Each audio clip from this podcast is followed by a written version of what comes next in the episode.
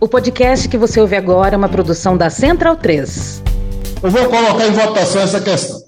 Eu posso sentar o ponto de vista, senhor presidente? Pode. Eu só não, eu só não posso admitir aqui essa bagunça que o colega. Não, bagunça, Vossa Excelência também interferiu quando o colega estava falando. Então, se Vossa Excelência quer respeito, me respeite também. Vossa Excelência não é digno de respeito. eu, Você eu, digno- eu digo de Vossa Excelência que é uma Vossa coisa Excelência não é digno de Excelência não é. Tá com pau! Então, bundão é o Jair.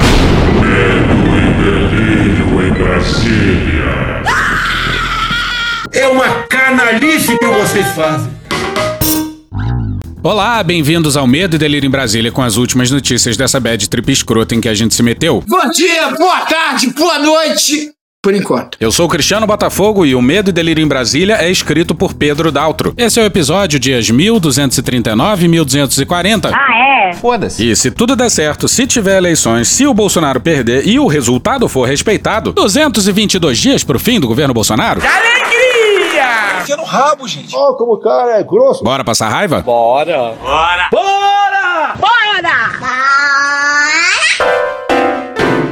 Quatro colunas.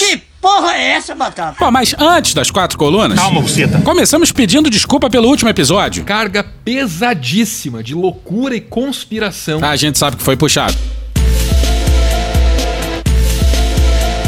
Mas necessário, afinal, esse episódio é praticamente uma continuação da fatídica reunião ministerial. Quer, quer, não quer sair de ré. E aproveitando a admissão da vacilação, outro vacilo nosso no episódio. Quando o general que prefaciou o livro do Ustra começa a falar, ele disse estar autorizado pelo vice-presidente da República. A gente sublinhou essa parte, mas se trata de um jargão militar para pedir autorização do general mais velho no recinto para falar. A participação umbilical do governo nesse grotesco projeto de nação resta óbvia, mas fica aí a ressalva. Aí obrigado ao ouvinte arroba GH Coutinho no Twitter pelo toque. Aí ontem o Lira pautou uma votação sobre cobrança de universidades públicas. E fica pro parte, hein, que tem coisa boa lá sobre isso. Homeschooling numa semana e isso na outra. Não que assim não dá. O negócio é o seguinte, a gente tá muito fudido. Na área da educação nunca falha. Em outras também. Ué, é só ver o que, que esses caras pensam e pensar o contrário. Mas agora sim, vão aí quatro ótimas colunas. Número um, coluna vertebral. Número dois, coluna grega. Não, sacanagem. Nenhuma vai entrar na íntegra aqui, tá? Presta atenção que é importante, pessoal. Portanto, leia as colunas.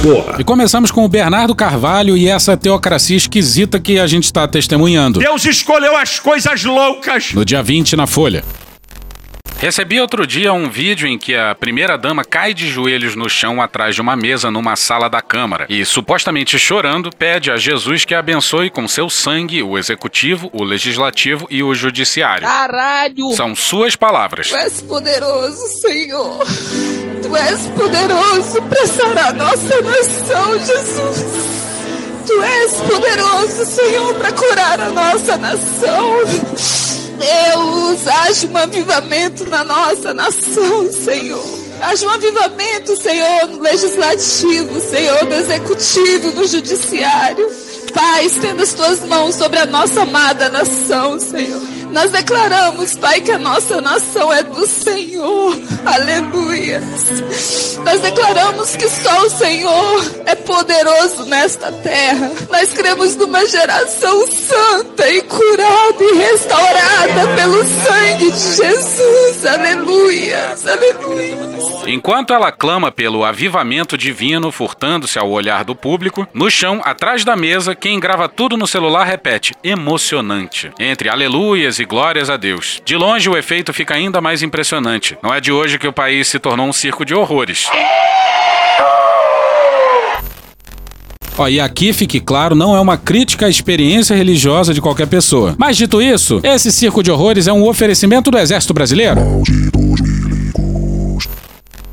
que está em questão não é o respeito à liberdade de crença, mas o óbvio desrespeito aos princípios fundamentais da República. Essa historinha de Estado laico não! É Estado cristão!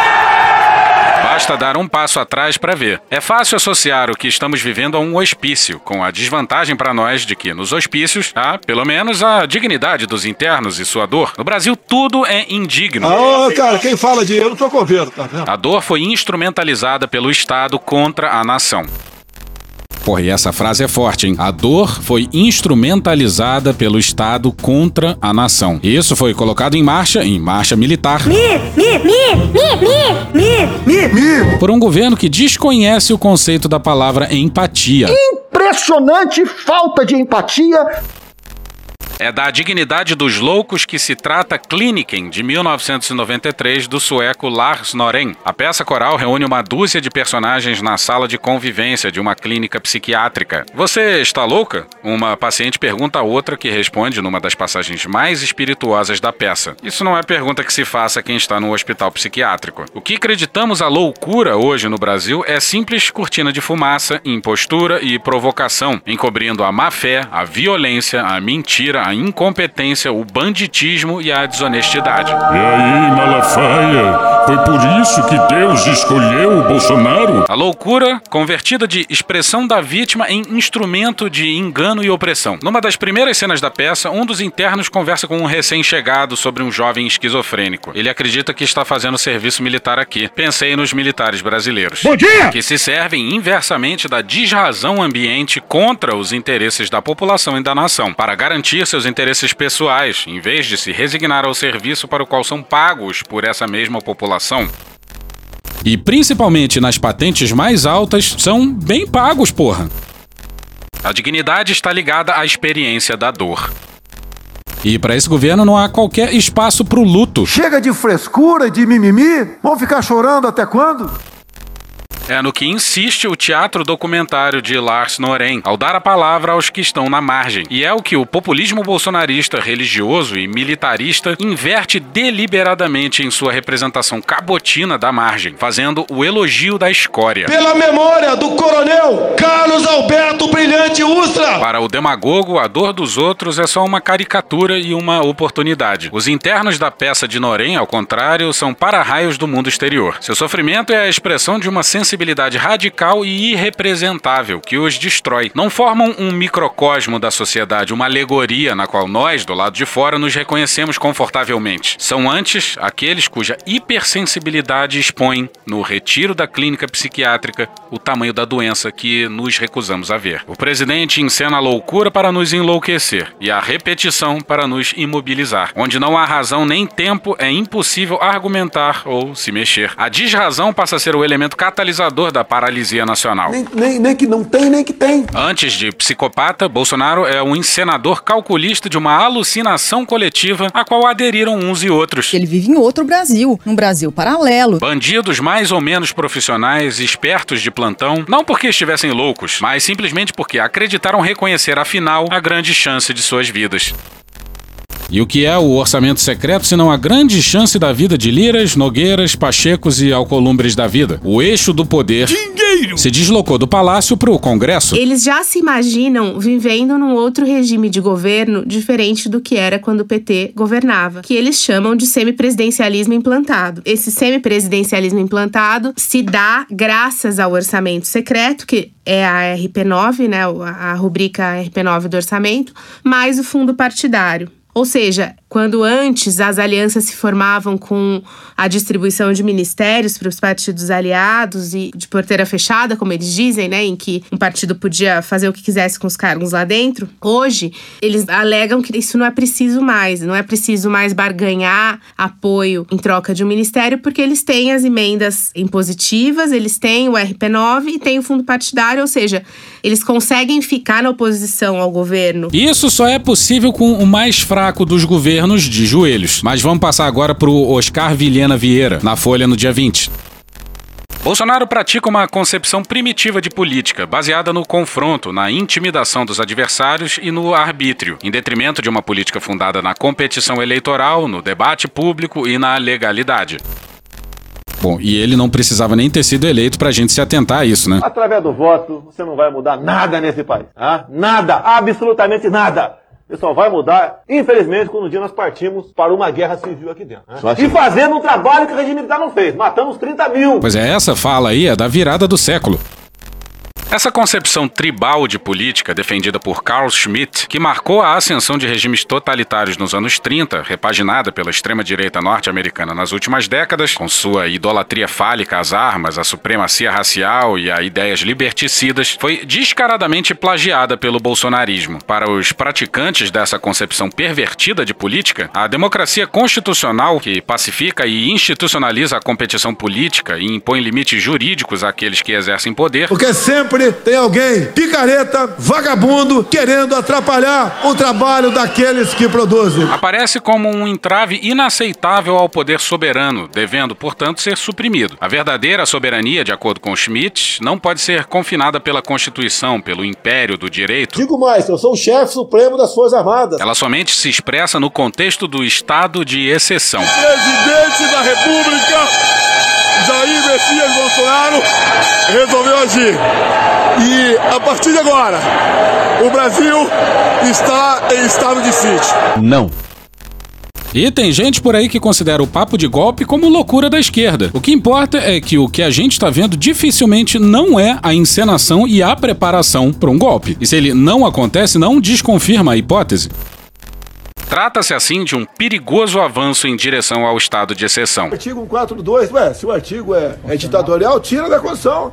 Se tá lá, é para respeitar. Inclusive, o senhor Alexandre de Moraes tem que respeitar o artigo 142. Como decorrência da associação entre confronto político sistemático e erosão jurídica como método de subversão da ordem constitucional, o que precisa ser imediatamente contido, sob o risco de comprometer definitivamente o edifício democrático brasileiro. Momento aí, do Brasil! Esse é o desafio colocado às elites políticas, econômicas e sociais brasileiras nesse momento. Pois é, e ao que parece, essas elites não estão à altura do desafio. A terceira coluna e a mais brutal vai ser, no entanto, a mais breve por aqui. Pesquise, procure saber! O nome da coluna do Carlos Fausto e do Luiz Costa é Estupro e assassinato de indígenas atestam nosso fracasso civilizacional. No dia 21 na Folha. A Marca da Maldade, filme de Orson Welles de 1958, começa com um plano sequência no qual um homem arma uma bomba e a coloca no porta-malas de um carro. Pouco depois das nove e meia da noite, uma bomba explodiu no Rio Centro. O plano dura mais de três minutos, nos quais a vida flui normalmente. A tragédia, porém, está anunciada. Sabemos o que vai acontecer, apesar de não sabermos quando. Nos últimos anos, bombas vêm sendo colocadas em muitas partes da Amazônia, visando especialmente as terras indígenas. Como são múltiplas e plantadas por vários atores em diferentes lugares, acabam por minar nossa capacidade de reação. O excesso desorienta e a violência se vê normalizada. E o que a gente sabe é porque agora os indígenas têm acesso à internet. Não fosse isso, o massacre seria ainda maior. Mas a quarta coluna é do Marcelo Leite, na Folha no dia 21, e simboliza o nosso atraso secular. Na proa do ambientalismo precoce esteve José Bonifácio de Andrada e Silva, alcunhado patriarca da independência, como detalha o historiador José Augusto Pádua no livro Um Sopro de Destruição, Pensamento Político e Crítica Ambiental no Brasil Escravista, 1786-1888. Agora você imagina se José Bonifácio soubesse que dois séculos depois cá estamos na. Merda! Bom, o Bonifácio nasceu em 1763. E nos parece que ele ficaria escandalizado com o reacionarismo desse governo militar evangélico ruralista armamentista. Pádua destaca no livro quatro elementos essenciais da obra de Andrada. Visão de mundo fundada na economia da natureza. Comunista! Defesa do progresso econômico como instrumento civilizatório. Comunista! Apologia da racionalização das técnicas produtivas pela aplicação pragmática do conhecimento científico. Comunista!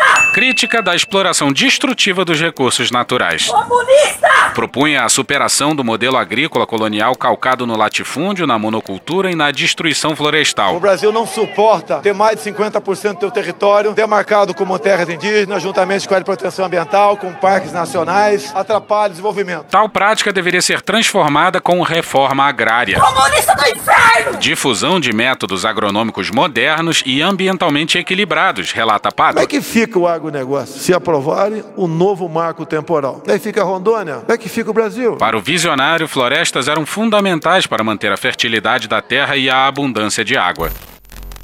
José Bonifácio seria implacavelmente atacado na Jovem Clã. Aquecimento global, mais uma histeria dessas aí que a turma adora.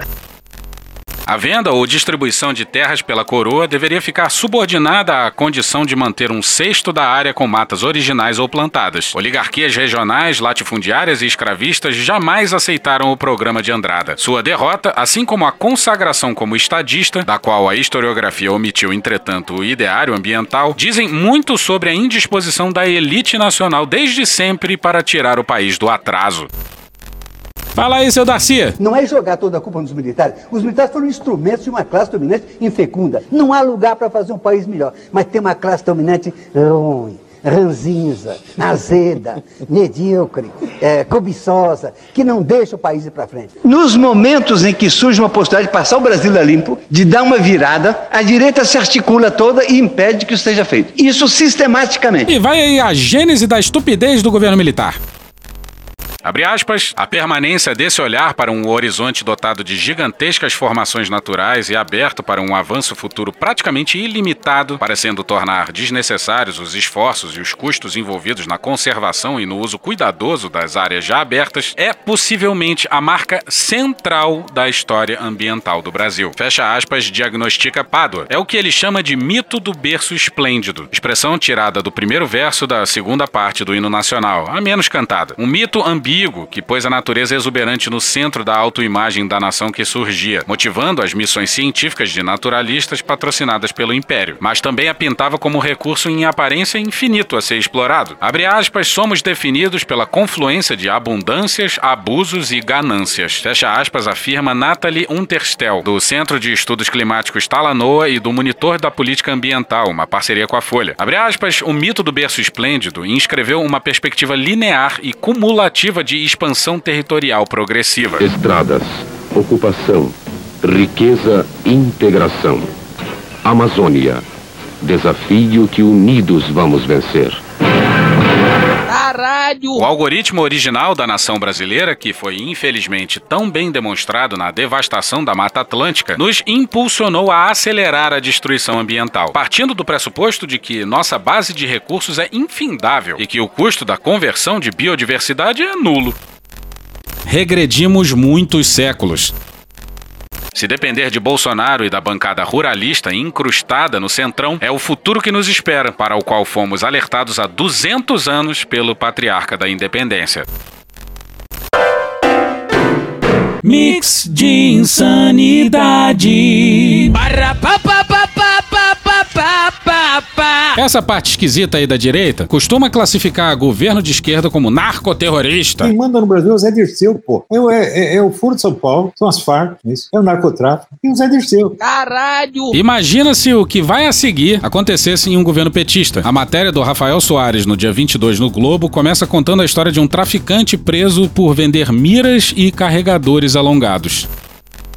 No entanto, a série de decretos publicados pelo presidente Jair Bolsonaro desde 2019 para flexibilizar a compra e o uso de armas no Brasil beneficiou o traficante. Olha que legal! De lá para cá, acessórios como carregadores, miras e lunetas, que aumentam a precisão e a capacidade de uma arma e são frequentemente apreendidos em poder de organizações criminosas, deixaram de fazer parte da lista de produtos controlados pelo Exército. Tem noção disso? Com a mudança, a compra, a importação e o uso desses acessórios não dependem mais de autorização militar e eles não são mais considerados restritos ou proibidos. Traficantes e milicianos agradecem. Esse governo militar achou que seria uma boa ideia os militares abrirem mão do controle de armas de fogo e acessórios. Por isso que eu quero que o povo se arme. Eram 409 mil CACs no Brasil e mais ou menos 335 mil militares. É uma diferença considerável. Povo armado jamais será escravizado. Somente os ditadores temem um povo armado. Eu quero que todo cidadão de bem possua sua arma de fogo. Todo mundo comprar fuzil, pô. O Globo localizou processos de sete condenados por entrar no país ilegalmente com lunetas, miras ou carregadores que conseguiram penas menores ou acabaram até absolvidos graças aos decretos de Bolsonaro. Nós batemos recorde ano passado em relação a 2019, né? De mais, acho que 90% de venda de armas. Tá pouco ainda, tem que comentar mais. Que o cidadão de bem, muito tempo, foi desarmado. Cala a boca, meu irmão. Numa portaria de janeiro de 2001, o Exército determinou que, abre aspas, fica proibida a fabricação, a importação e o comércio de carregadores de pistolas com capacidade igual ou superior a 20 cartuchos. Em fevereiro de 2021, um decreto publicado por Bolsonaro tirou da lista dos PCEs, os produtos controlados pelo Exército, e, portanto, da categoria de produto proibido, carregadores, abre aspas, com qualquer capacidade de munição. Mas é agora, você já ouviu algum general reclamando, denunciando essa loucura? Não, não, não, Olha só! Por que será? Carregadores estendidos são apreendidos com frequência com traficantes no Rio. Em dezembro de 2021, por exemplo, 39 acessórios do tipo que seriam utilizados numa guerra entre facções na zona norte do Rio foram interceptados e apreendidos pela polícia. E a gente já falou aqui, é impossível ter informações sobre fuzis apreendidos, porque o Exército simplesmente não permite o acesso aos dados no momento da ocorrência. Vamos ouvir agora, na mesma matéria, o Bruno Langiani, gerente do Instituto Sou da Paz. Abre aspas, sempre houve algum nível de interpretação nas decisões judiciais, mas o governo Bolsonaro amplificou muito esse problema. Foram mais de 30 decretos e portarias alterando de forma brutal um assunto muito técnico. É comum hoje que operadores da ponta, policiais, promotores e juízes não saberem qual é a última normativa válida. Essa é uma insegurança jurídica criada pelo governo e pelo exército brasileiro. Essa conta irá para as Forças Armadas. Vou esquecer disso jamais. Mas, para além disso, as medidas claramente facilitam o acesso do crime organizado a item que lhes são de alto interesse, como carregadores de alta capacidade e acessórios que aumentam o poder de fogo de fuzis. Agora, vocês lembram daquela coletiva macabra da Polícia Civil do Rio, horas após a chacina do Jacarezinho? Especificamente com relação ao ativismo que foi dito aqui, assim, a gente não tem, e seria muito leviano da nossa parte, nominar A, B, C ou D. Mas, na verdade, o que a gente entende o que a gente enxerga, que é amplamente discutido, e isso, obviamente, é levado aos tribunais, são diversas organizações é, que buscam, nesse discurso, impedir o trabalho da polícia. É, essas entidades ou essas pessoas, elas definitivamente não estão no mesmo barco que nós. Nós temos um objetivo e eles têm outro. Pessoas que pensam dessa forma, eu repito e insisto, ou estão mal intencionadas ou estão mal informadas. Pois é, teve outra chacina, já são 20 mortos e, de novo, a polícia mira na cabeça do STF.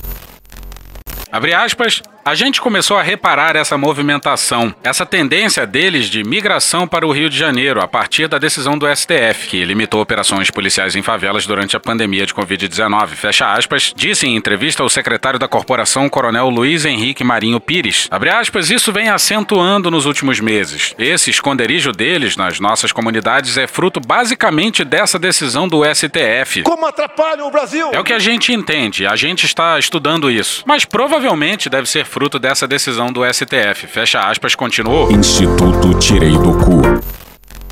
Pois é, eles estão estudando isso, mas, no entanto, já estão falando em alto e bom som em entrevista. Não temos prova. Não tenho prova. Não tenho prova. Não tenho prova. Passamos do. Esse presidente não mais cumprirá! Pra. Essa polícia não mais cumprirá! Tem que pedir uma pastilha. E olha só como o projeto do fracasso brasileiro é um enorme sucesso. Aliás, essa ideia é afanada do Luiz Antônio Simas, que num país sério seria ministro. Bora pra uma matéria não assinada no Globo no dia 21, intitulada Gasto com sistema prisional é quatro vezes maior que o um investido em educação básica no Brasil. Ah,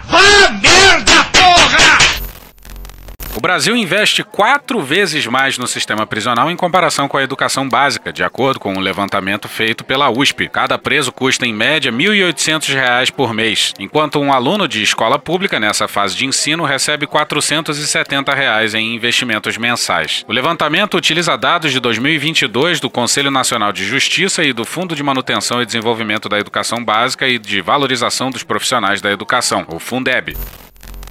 O problema não é o valor por preso, mas sim, além do número insano de presos, o valor destinado aos alunos. A gente vai ser eternamente o país do futuro, esperando por um futuro que não vai vir nunca.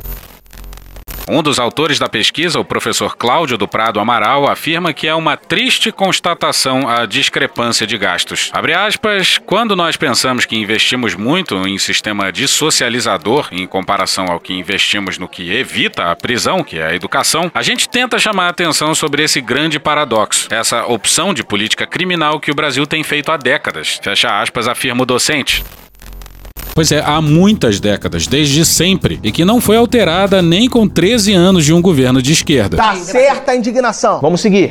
Aí ah, o mais recente ex-presidente da Petrobras durou 40 dias no cargo. Pior que uma indecisão, é uma indecisão. E com ele cai também todo o conselho de administração. Uma grande confusão. Pois é, Bolsonaro, você sabe como é. Sou ousado. Bora pra Malu Gaspar no dia 24 no Globo. A primeira barreira que Bolsonaro está decidido a superar é o fato de que o secretário especial de desburocratização não preenche os critérios estabelecidos pela lei das estatais para ocupar a presidência da empresa. Paz de Andrade não tem o tempo mínimo exigido pela lei nem em cargos de direção na administração pública e nem experiência em companhias do mesmo setor. Não pode, cara. Você tá maluco. Você tá maluco. Pois é, isso não é uma nomeação, isso é uma impossibilidade. Tal aspecto inevitavelmente constará das avaliações dos comitês internos da empresa e, em tese, funcionaria como impeditivo para a nomeação do novo presidente. O novo presidente da Petrobras é discípulo do Guedes, que não só faz besteira no Superministério da Economia, uma fusão de vários ministérios, como também agora manda em Minas e Energia com o tal do Salsicha. E agora se bobear na Petrobras? E como no Brasil nada faz sentido? Nada, nada, nada, nada tá falando em congelamento de preço. Eu não defino preço na Petrobras, só que não, não decido nada lá. Eu queria perguntar aos senhores né, como o Brasil estaria se essas medidas aqui fossem implementadas. O governo começar a interferir nos preços lá da Petrobras e da energia. É, eu não posso agora é, querer tabelar o preço da carne, congelar. Eu não posso fazer isso aí, não vou fazer. Ana Flor no G1 no dia 24. Em reuniões internas do governo, o presidente Jair Bolsonaro tem dito a auxiliares que novas altas dos combustíveis o farão perder a reeleição. Por isso, segundo apurou o blog, Bolsonaro disse que não quer novos reajustes no diesel, gasolina e gás de cozinha até a eleição em outubro. É uma hipocrisia generalizada. Diz aí, Birulebe. Não tem como não dar errado. Vai dar errado. E olha só que cena maravilhosa. É sempre aquele discurso fácil. Salvar, é. ajudar. A gasolina vai, vai voltar a 3 reais o litro. Tá no mundo todo 12. Só aqui que vai voltar a 3. Atenção, é agora que o bicho vai pegar. Tá no mundo todo 12. Só aqui que vai voltar a 3. Uhul! Uhul! Isso é o que dizem. é o que estão prometendo, é o que estão dilubriando as pessoas. Puta que pariu, Marquinho! Eu não sei se vocês ouviram, mas quando começam os aplausos, Bolsonaro enfilera vários. Não, peraí, peraí, peraí. Não, é vai Vocês estão vendo aí que o mundo vai enfrentar uma crise de alimentos. Né? E para Bolsonaro, o papel do Estado é zero. E os petroleiros estão falando em desabastecimento de diesel daqui a pouco. O caos vem aí. E isso próximo da eleição mais inflamável que o país já testemunhou. Matéria não assinada no Poder 360 no dia 24, intitulada Brasil pode ter desabastecimento de diesel, dizem petroleiros. A Federação Única dos Petroleiros disse nesta terça-feira, dia 24 de maio de 2022, que o Brasil corre o risco de desabastecimento de óleo diesel no começo do segundo semestre de 2022. O motivo é a prevista escassez de oferta no mercado internacional e o baixo nível dos estoques mundiais. Eita porra do caralho, agora fodeu. 25% do nosso diesel vem de fora. E, para além da estupidez bolsonarista, o cenário externo está complicadíssimo. A demanda brasileira pelo produto tende a crescer a partir de junho ou julho, com o aumento da safra agrícola, a maior circulação de caminhões e a esperada retomada do consumo no período pós-pandemia. Segundo o coordenador-geral da FUP, David Bacelar, o fornecimento de diesel se tornou tema de preocupação desde que as sanções contra a Rússia alteraram o comércio de combustível. Aspas, a Índia está produzindo diesel com petróleo russo e exportando para a Ásia e Brasil. Porém, grande parte do diesel importado pelo Brasil, cerca de 80%, é fornecido fornecido pelos Estados Unidos, que estão mandando muito produto para a Europa, fecha aspas, diz. Ah, talvez o Bolsonaro pudesse ligar pro Biden. Imagina só a ligação. E não são só os petroleiros, não. Até a Petrobras está trabalhando com esse cenário. Tamara Nassif e Priscila Yazbek, na CNN Brasil, no dia 24. O governo federal foi alertado por diretores da Petrobras sobre riscos de desabastecimento de diesel, segundo informações da agência Reuters divulgadas nesta terça-feira, dia 24. O governo nem precisa criar o caos, ele já está aí na esquina. É o caos. A quem interessa o caos no Brasil? Vamos fazer um minuto de silêncio pela desistência da campanha do João Dória. Yeah, yeah! Eu fico muito triste, cara! Da puta! Pois é, mas se pensar direitinho, é uma boa notícia pra Bolsonaro, né? Eu ganhei! Ah, e também teve protesto na PF com a seguinte faixa: Te salvamos da facada e agora vai nos esfaquear pelas costas? Porra! É muito difícil dar conta do Brasil. Puxa aí, Cunha. Que Deus tenha misericórdia dessa nação. Mas até o momento ele não teve. Porra. E hoje a gente fica por aqui. Esse episódio usou áudios de Programa do Datena, Gil Brother, Hermes e Renato, Carla Bora, Choque de Cultura, Igor Guimarães, Sport TV, Meteoro Brasil, Mark Snow, Candeia, Cecília Oliveira do Fogo Cruzado, Tim Maia, TV Brasil, Desmentindo Bolsonaro, UOL, TV Câmara, Rádio Band News FM, Cartoon Network, Foro de Teresina, Poder 360, Rede Globo, Planalto, Jovem Pan, Roda Vivo, Cidinho e Doca, Said Bamba, Dom e Juan, SBT News, Programa Cadeia, TV Justiça, Intercept Brasil, Pânico, Antagonista, Drauzio Varela, Serginho Malandro, Léo Stronda, Conversas Cruzadas, André Roncaglia, Juliane Furno, Regina Roca, Chico Botelho, Globo News, TV Senado, Panorama CBN, Daniel Furlan e The Office. Thank you! Contribua com a nossa campanha de financiamento coletivo. É só procurar por Medo e Delírio em Brasília no PicPay ou ir no apoia.se barra Medo e Delírio. Porra, doação ao caralho, porra. Não tem nem dinheiro pra me comprar um jogo de videogame, morou, cara? Pingando um capilé lá, vocês ajudam a gente a manter essa bagunça aqui. Assine o nosso feed no seu agregador de podcast favorito e escreve pra gente no Twitter. A gente joga coisa também no Instagram e no YouTube. E o nosso Faz Tudo Bernardo coloca também muita coisa no Cortes Medo e Delírio no Telegram. E agora a gente também tem uma loja, loja.medoedelirioembrasilha.com.br. Eu sou Cristiano Botafogo, um grande abraço e até a próxima. Bora passar a raiva junto? Bora! Permite uma parte? Não lhe dou a parte. Não lhe dou a parte. André Roncaglia e Juliane Furno. E então eu quero só deixar aqui para vocês uma máxima que fazer a universidade pública ter mensalidade obriga o rico a financiar a universidade pública só enquanto ele estiver lá. E eu quero que o rico pague pela universidade pública a vida inteira. Por isso que a gente tem que reformar nosso sistema tributário para ele garantir acesso a todo mundo que não consegue pagar por uma universidade. Não vamos dar essa brechinha aí, essa canja para os ricos. Os ricos têm que contribuir, por isso que o projeto de reforma tributária que inclua tributação de lucros e dividendos, que aumente principalmente a carga tributária sobre os mais ricos, precisa avançar para que a gente não precise tirar a gratuidade do SUS, não precise tirar a gratuidade das nossas universidades públicas. E agora vai um comunicado: educação, saúde, seguridade não são para se autofinanciar. São direitos fundamentais que estão incrustados na ideia de que o Estado deve ser um garantidor dessas políticas. Isso está selado na nossa Constituição Federal e esse é um direito da sociedade brasileira. Hoje, grande parte dos estudantes das universidades públicas são filhos da classe trabalhadora. Eu não teria cursado uma universidade pública se houvesse cobrança de mensalidade. Isso é muito mais sobre cursar ou não cursar, mas sobre uma concepção de educação pública que não deve ser mercantilizada. E mais, se vocês querem mesmo cobrar dos ricos e acham que eles estão sendo subtaxados, que tal cobrar impostos sobre lucros e dividendos, ou taxação sobre grandes fortunas, ou que tal remodificar completamente a estrutura tributária desigual e regressiva da sociedade brasileira? Existem formas, olha, vocês estão preocupados que os mais ricos não são taxados, vamos pensar coletivamente sobre isso? Puta que pariu! Porra! Porra! Porra! Porra! Putinha do poço!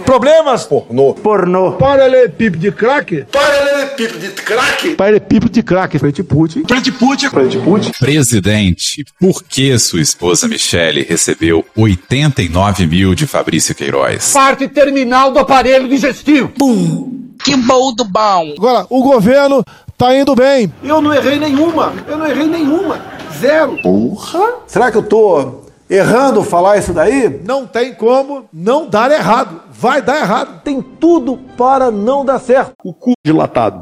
Lula ou Bolsonaro? Qualquer pessoa me perguntar Satanás ou Bolsonaro, eu vou responder Satanás.